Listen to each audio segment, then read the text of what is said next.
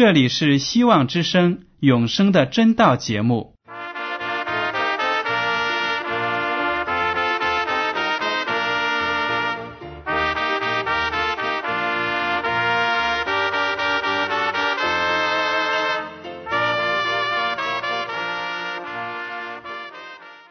亲爱的听众朋友们，你们好，我是艾德，很高兴今天能和你们在永生的真道这个栏目中见面。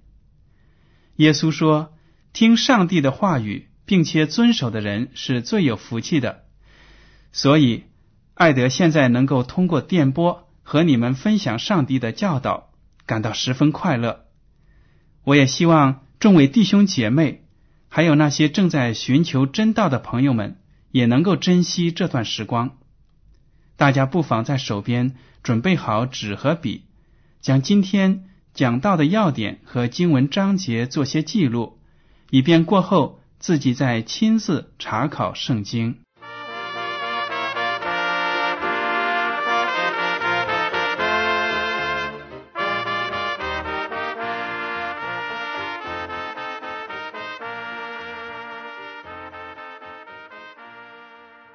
听众朋友们，今天我要和你们分享的题目是地上和天上的圣所。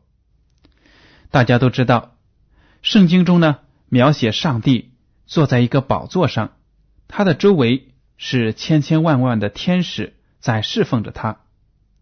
那么，上帝他和他的宝座肯定不是在宇宙的空间当中，周围什么都没有。没有一个像样的建筑物。上帝所居住的地方呢，也是有圣殿的。而且我们在旧约中呢读到，以色列人出了埃及之后，在旷野里行走的时候，耶和华上帝与他们同在。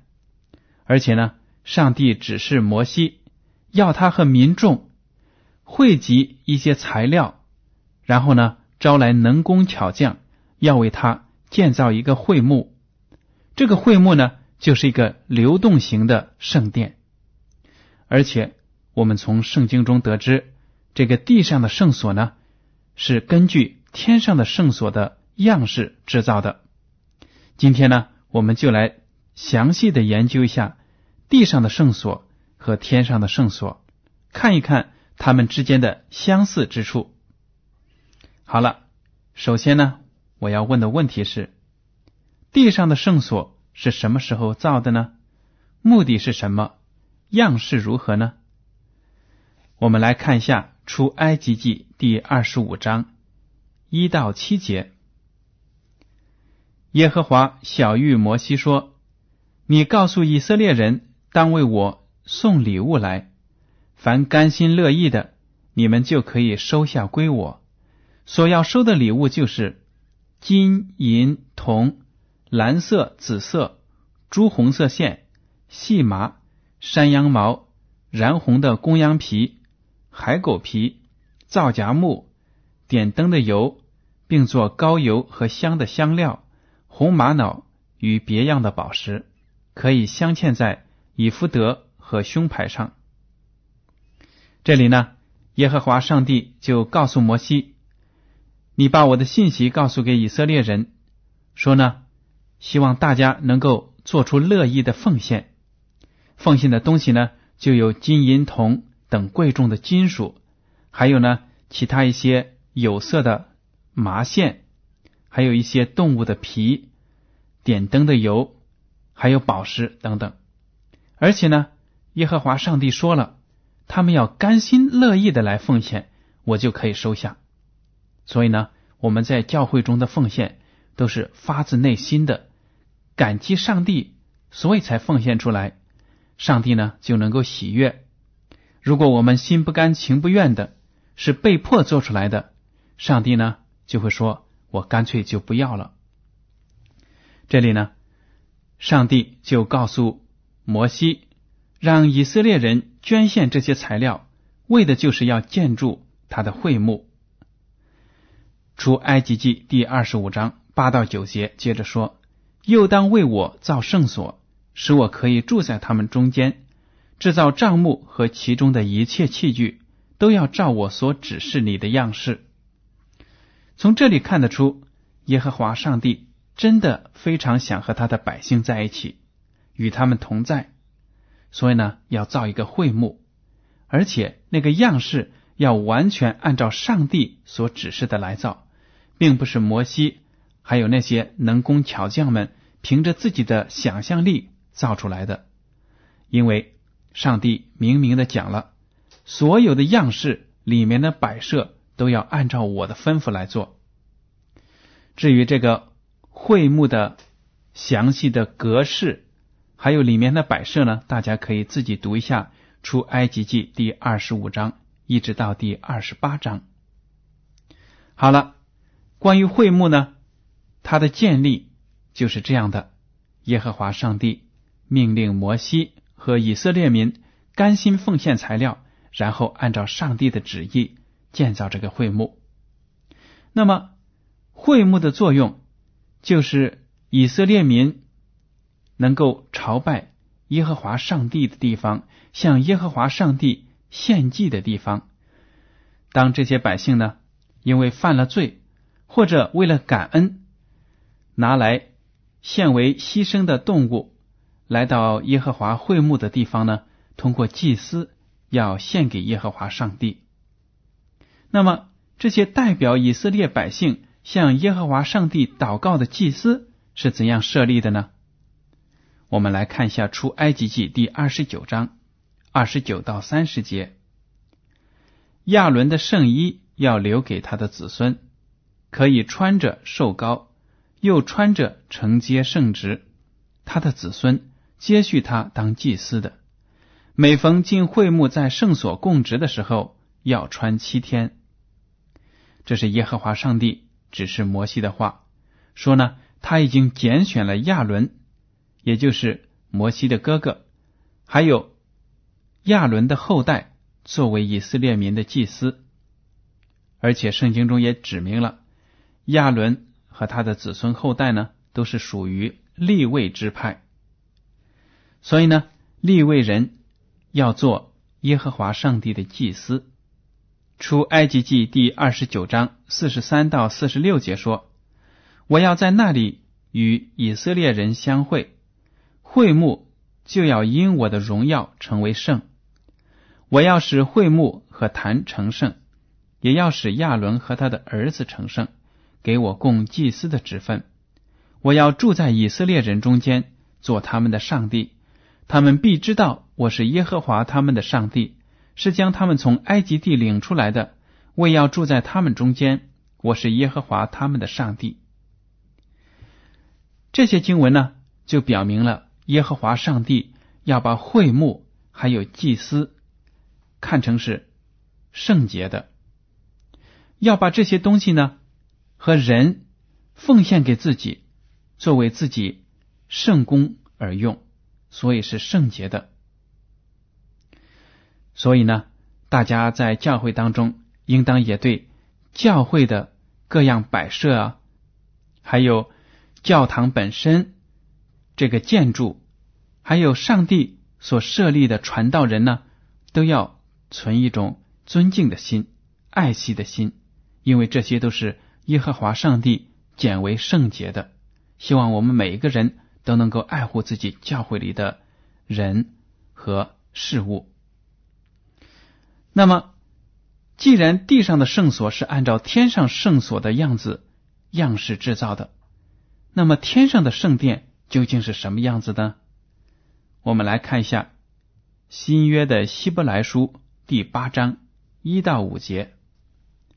我们所讲的是其中第一要紧的，就是我们有这样的大祭司，已经坐在天上至大者宝座的右边，在圣所。就是真账目里做执事，这账目是主所知的，不是人所知的。凡大祭司都是为献礼物和祭物设立的，所以这位大祭司也必须有所献的。他若在地上，就不得为祭司，因为已经有照律法献礼物的祭司。他们供奉的是本是天上事的形状和影像。正如摩西将要造帐幕的时候，蒙上帝警戒他说：“你要谨慎，做各样的物件都要照着在山上指示你的样式。”这节经文呢，就讲明了耶稣基督是我们现在的大祭司，坐在上帝宝座的右边，在上帝所建造的圣所里为我们代祷，做我们的祭司。从这节经文就可以读出，它是和出埃及记所描写的那个地上的圣所，还有以后呢亚伦的子孙们作为祭司。在地上的圣所所做的功相对照的、相对比的，而且经文上说了，他们供奉的是，也就是亚伦的子孙所从事的工作呢，本是天上事的形状和影像，就是一切的指示都是按照天上的形象、天上的样式来做的。所以，我们知道，耶稣基督在升天之后呢。就坐在上帝宝座的右边，为我们做大祭司。而且经文说了，如果他还在地上的时候呢，他就不做祭司的那个职分，因为当时呢已经有祭司在向上帝献祭了。那么地上的圣所和天上的圣所究竟在格式上有什么相似之处呢？怎么比较呢？我们来看一下希伯来书第九章。第一节到第十节，原来前约有礼拜的条例和属世界的圣幕，因为有预备的帐幕，头一层叫做圣所，里面有灯台、桌子和陈设饼；第二幔子后又有一层帐幕，叫做至圣所。接下来的呢，我就不详细的读了，是里面的摆设。第六节，这些物件。既如此预备齐了，众祭司就常进头一层帐幕，行拜上帝的礼。至于第二层帐幕，唯有大祭司一年一次独自进去，没有不带着血为自己和百姓的过错献上。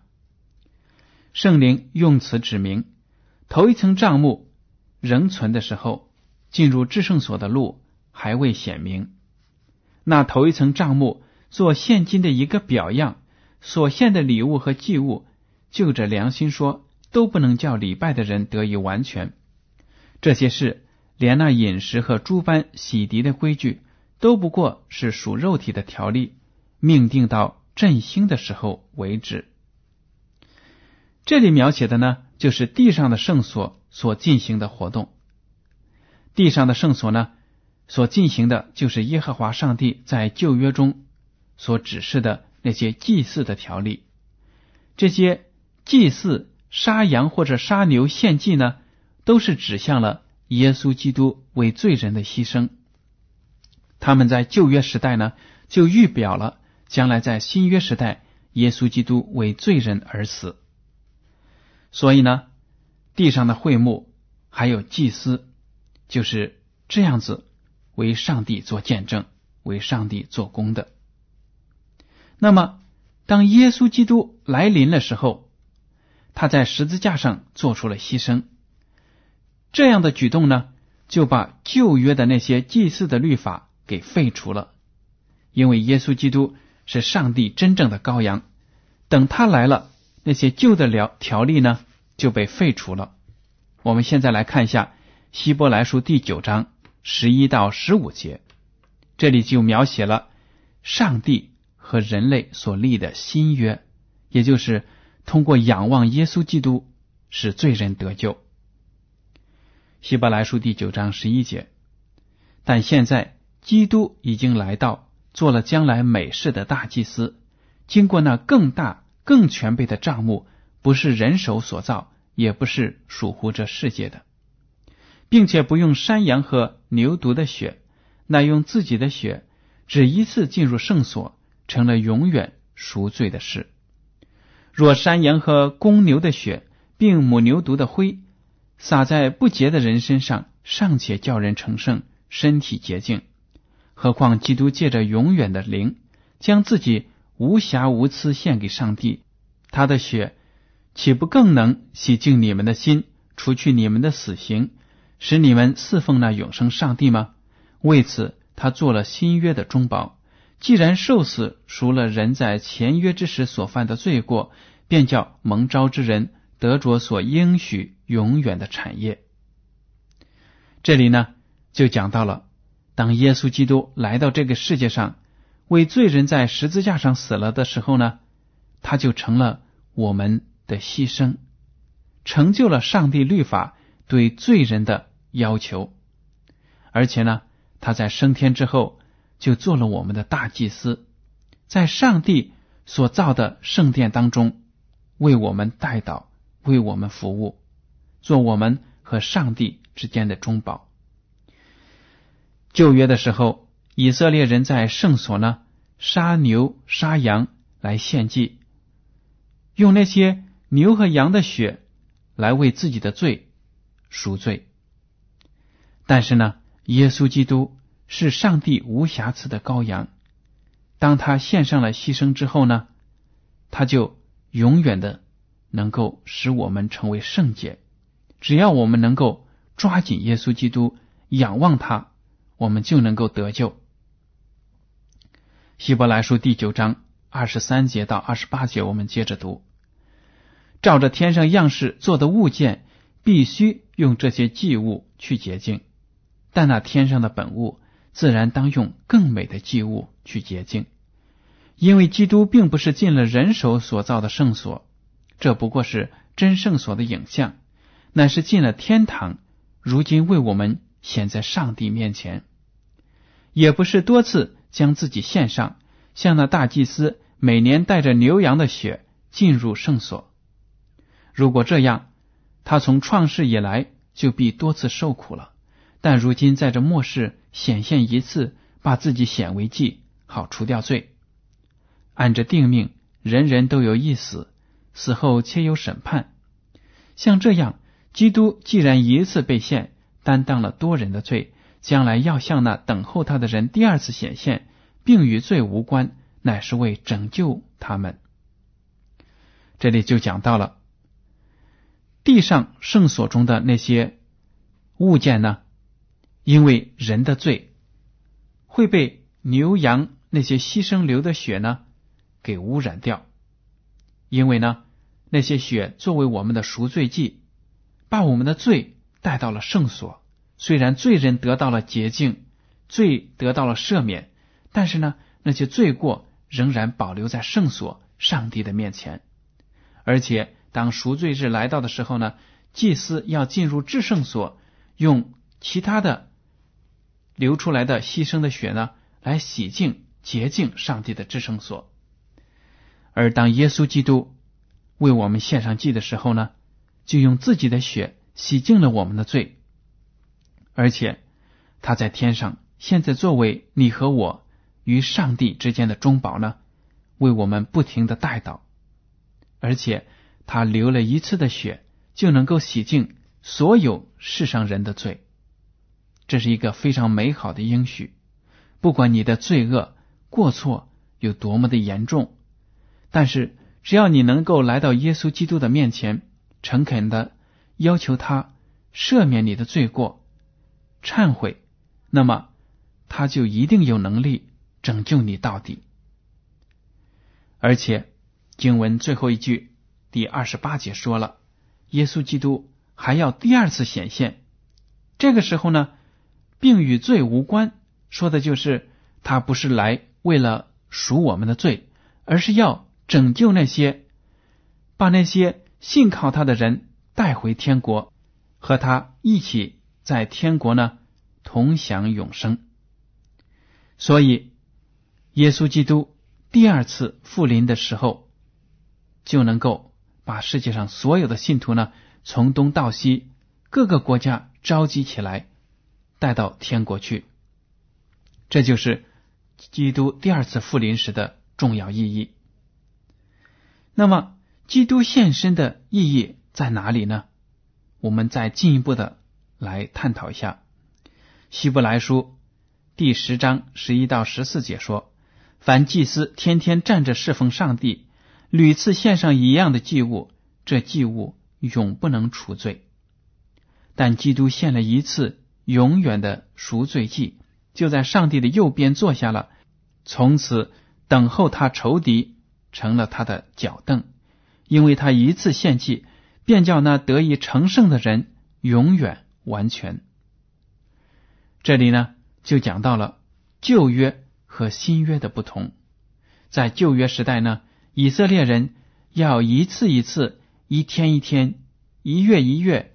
一年一年的献祭，为自己的罪赎罪，但是这样的祭物呢，并不能除掉我们身上的罪，而是呢，能为我们的罪献上赎罪的祭、挽回的祭。但是当基督牺牲了的时候呢，他的功效是那么的大，那么的长远。他一次献完祭，就是说他在十字架上。牺牲那么一次，就成就了上帝救赎罪人的大功。从此呢，人就不用再向上帝献牛献羊了，因为耶稣基督就是最完美、最美好的祭物。所以呢，他升天之后，就在上帝的宝座右边坐下，为我们代祷。因为只要我们恳求他的饶恕，恳求他的洁净。我们就能够成圣，成为完全。好了，耶稣基督的在十字架上所做出的牺牲，还有他在圣殿上、天上的圣殿里为我们所做出的圣功，对我们有什么积极的盼望和影响呢？我们来看希伯来书第十章十九节到二十三节。弟兄们，我们既因耶稣的血得以坦然进入至圣所，是借着他给我们开了一条又新又活的路，从幔子经过。这幔子就是他的身体。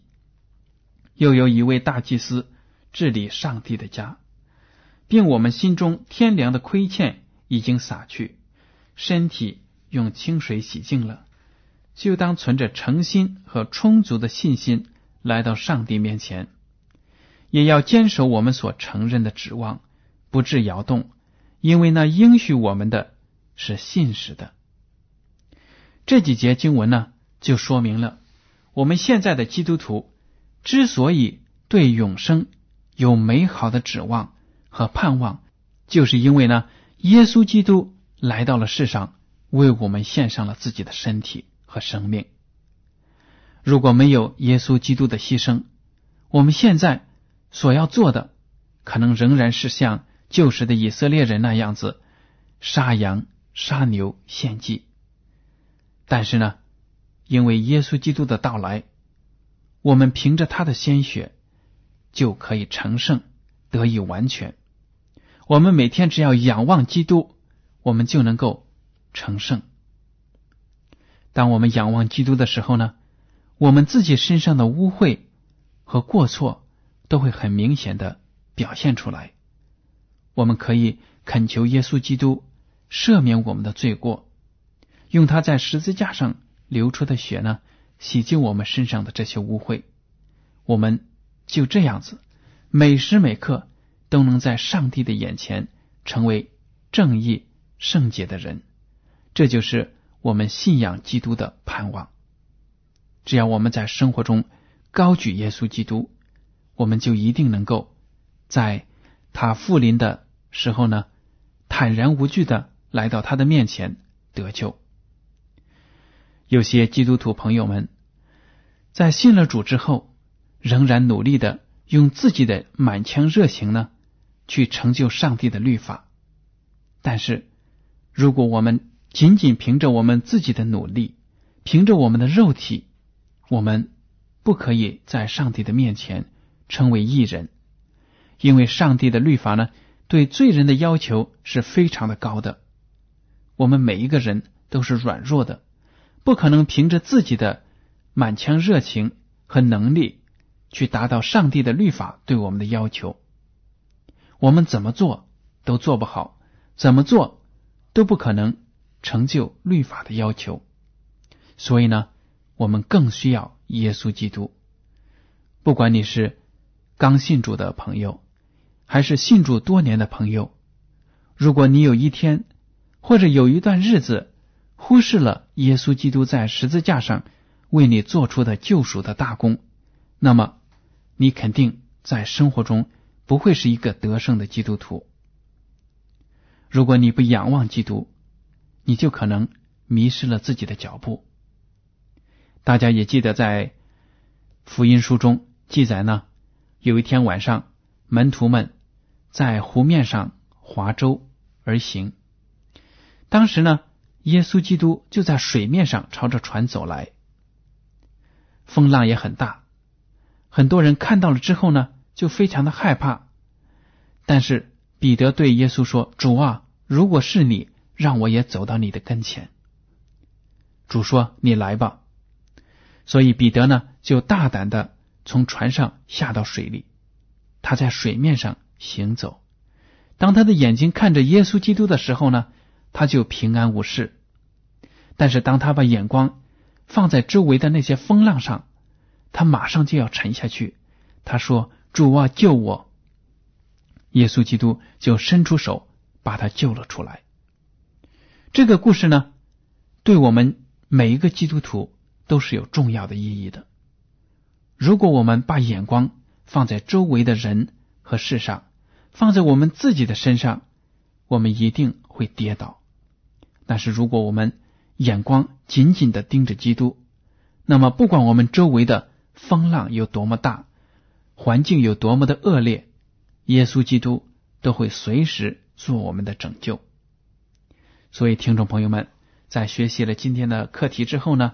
清楚的认识到，耶稣基督正在天上的圣所呢，为他所有儿女祷告，这就是我们得救的盼望。好了，今天的永生的真道节目到此就结束了。您如果对今天的讲题有什么想法，或者对这个栏目有什么建议呢，就请写信给我。我的通讯地址是香港九龙中央邮政总局。信箱七零九八二号，请署名给爱德。爱是热爱的爱，德是品德的德。我将会非常高兴收看到您的来信，而且在来信的时候呢，艾德提醒您，请用正楷字体一笔一划的书写您的名字和地址。好了，感谢您的收听，上帝赐福你们，再见。